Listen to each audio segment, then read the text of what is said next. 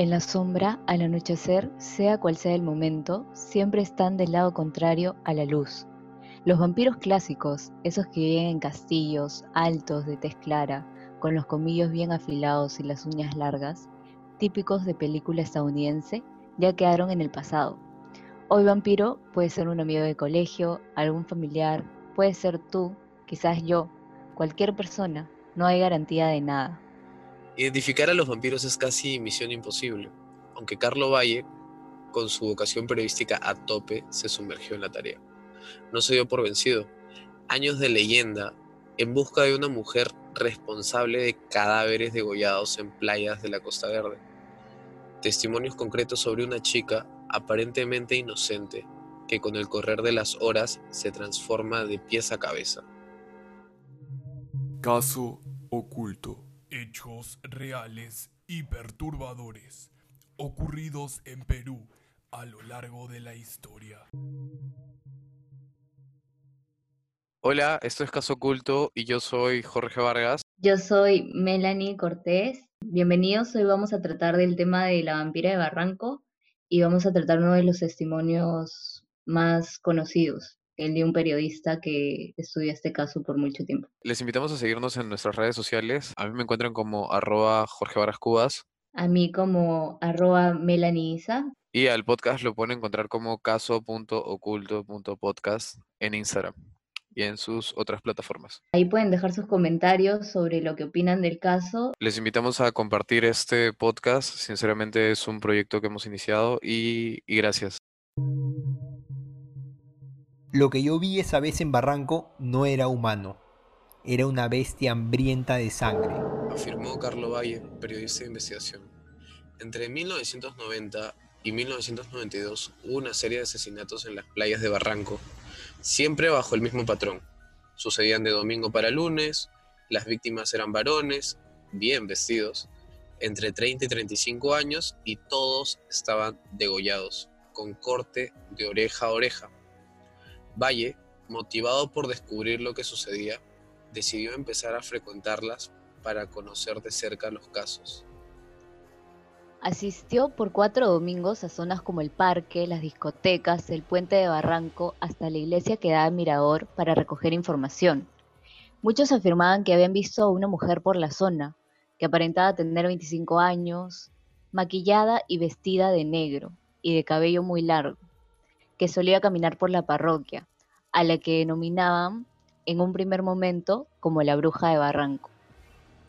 El cuarto domingo, a las 12 y 15 de la madrugada, Carlo conversó con una vendedora de picarones ubicada en el Puente de los Suspiros, la cual le contó que cuando era pequeña se hablaba de la existencia de una bruja en Barranco, que para mantener su apariencia necesitaba la sangre de jóvenes hombres y seductores.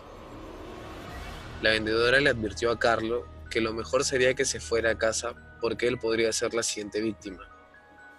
Pero, sediento de curiosidad, hizo caso omiso y continuó caminando por la zona. Pasadas las 2 a.m., cerca al mirador, vio a una pareja de enamorados sentados en la esquina de la vereda. El chico vestía una casaca de cuero negra y cafarena blanca y la mujer que estaba sentada junto a él era tal cual la había descrito la vendedora, delgada, cabello lacio y negro, toda de negro, maquillaje, ropa. En el momento no se percató. Una mujer vampiro con un joven, no hay forma. Cuando los miró de reojo, sintió que la chica le clavó la mirada. Al sentirla enfocada en él, decidió voltear a mirarla de vuelta. Sus ojos eran completamente negros. Valle siguió caminando hasta el mirador. A eso de las 3 de la mañana decidió regresar a su casa porque debía ir a trabajar al canal. Cuando de repente...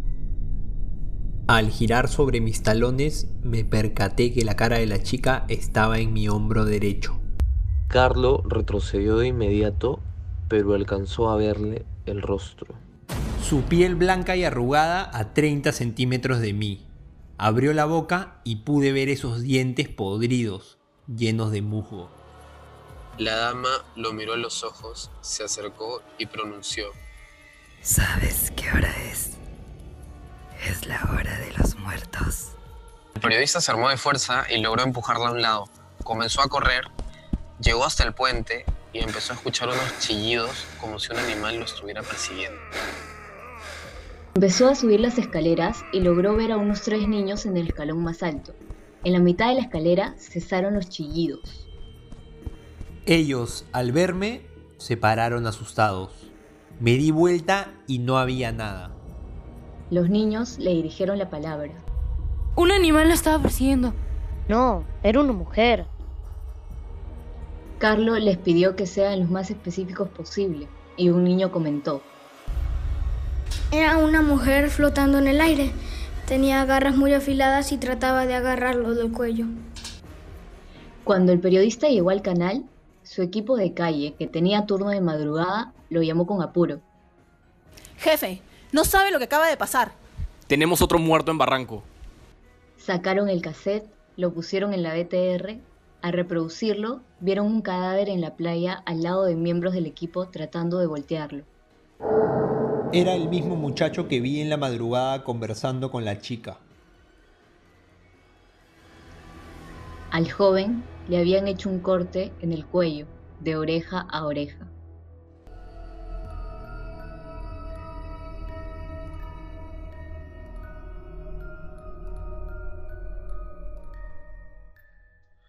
Y esa sería toda la historia de uno de los testimonios de, de la historia de la vampira de Barranco, mejor dicho, ya que podemos contar con muchos testimonios, en especial este que habíamos narrado.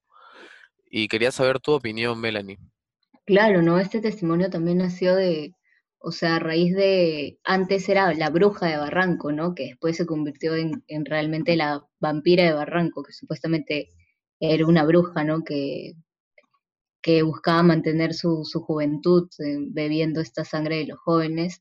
Me parece una historia que es poco creíble para escépticos, también que tiene algunas trabas, por ejemplo, lo de los niños que estaban jugando que estaban en, por el puente de Barranco a las 3 de la mañana, ¿no?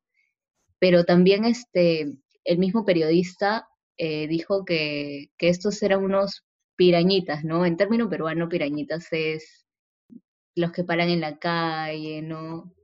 Más o menos como unos delincuentes juveniles, podría decir, ¿no? Pero bueno, o sea, la historia me parece alucinante. eh, y justo, bueno, por mi cuenta yo este, siempre me meto a grupos estos de, de misterios y ya, ya había escuchado esta historia en radios locales. Lo que me parece loco es cuánta, cuántos testigos, cuántos testimonios hay de, y todos siempre narran sobre una mujer y las, casi las mismas características. Pero como tú dices, hay, hay ciertas partes que, que parecen, no sé, inventadas, como la parte de que esta, este animal o este ser vuele y lo persiga a este periodista y no, le ha- no lo haya atrapado, por así decirlo, lo cual me parece súper extraño porque, bueno, un periodista correr, ni que fuera un maratonista, ¿no? Y, el, y este ser que puede volar no lo haya podido atrapar, no sé, eso me deja mucho que pensar pero también podría sacar un- una idea, podría ser un fantasma, podría ser un, una alu- alucinación social, por así decirlo, ¿no? Y yo creo que más voy por el, el tema del fantasma, porque siempre que escucho cosas como estas, tienen que haber cerca siempre un cementerio, y justo al costado de Barranco está el cementerio de Chorrillos.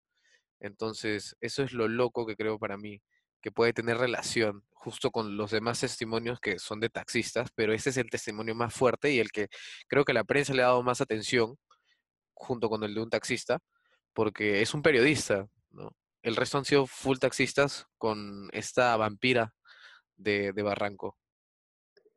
Claro, o sea, tú lo ves más por el, te das más por el hecho paranormal, o sea, crees que esta, que este era un ente, por así decirlo, ¿no? Puede ser también. Lo que me parece curioso es que este, este hombre era muy escéptico, ¿no? Él mismo dice, este periodista, que, que él no creía que eso fuera real, cómo va a haber una, una vampiro, ¿no? Eh, cómo va a haber alguien que pueda flotar, que se alimente de sangre humana. Eh, me parece también muy interesante que él decía que antes no creía en Dios y a raíz de todos estos casos que investigó, te obligan a creer, según él, ¿no? Me parece muy interesante eso. su vida cambió. Lo más loco es como tú dices lo de Dios y justo la relación que él se aleja de este ser, de este ente, cuando llega a la iglesia y a la escalera en especial, ¿no? Yo he pasado muchas veces por ahí y Barranco me parece un, un distrito de Lima misterioso, por así decirlo, junto con el centro de Lima por, por ser muy antiguo. Y al tener tan, tanto turismo, creo que esta, esta historia podría jalar para aún más cosas, ¿no? No solo que quede como una, no sé, un cuento, un mito, un mito urbano. Aparte hay muchos que dicen que esta vampira de Barranco sale por temporadas, ¿no? Por años, o sea, cada cierto tiempo es que se dan estos hechos, sucesos, por ejemplo, le pasó a esta señora que, que fue la que le contó al periodista lo de la bruja, ¿no? Que cuando era niña ah, pasaron esas cosas y ya habían pasado muchos, muchos años, que eran como 60 años, y volvían a pasar más o menos los mismos sucesos, entonces quién sabe que puedan volver a pasar, ¿no? Justo estaba investigando y al parecer entre el año pasado y este año podría haber aparecido de nuevo. Eso es lo que es lo que podría ser, ¿no? Al parecer sí, un taxista en el 2019 comentó que la vio. Bueno, esto al final son historias, pueden ser mitos que igual se agarran de un hecho real, ¿no? Que es el, el de los jóvenes degollados que se veían en la Costa Verde, estos casos. Entonces, bueno, cada uno elige en qué creer, ¿no? Yo, por ejemplo, no soy muy escéptica en esos temas. Eh, creo que sí puede haber algo paranormal detrás. Yo siento que no, no estamos solos, ¿no? Siempre he sentido eso. Así que puede ser o no puede ser. Puede ser una alucinación, puede ser verdad, puede ser mentira, fácil, es una historia tergiversada. Mm, la verdad, nunca sabremos. También puede ser un, el modus operando de, de algunos asesinos, ¿no? También podría ser. Al final cada uno decide y saque sus propias conclusiones. Esto fue Caso Oculto.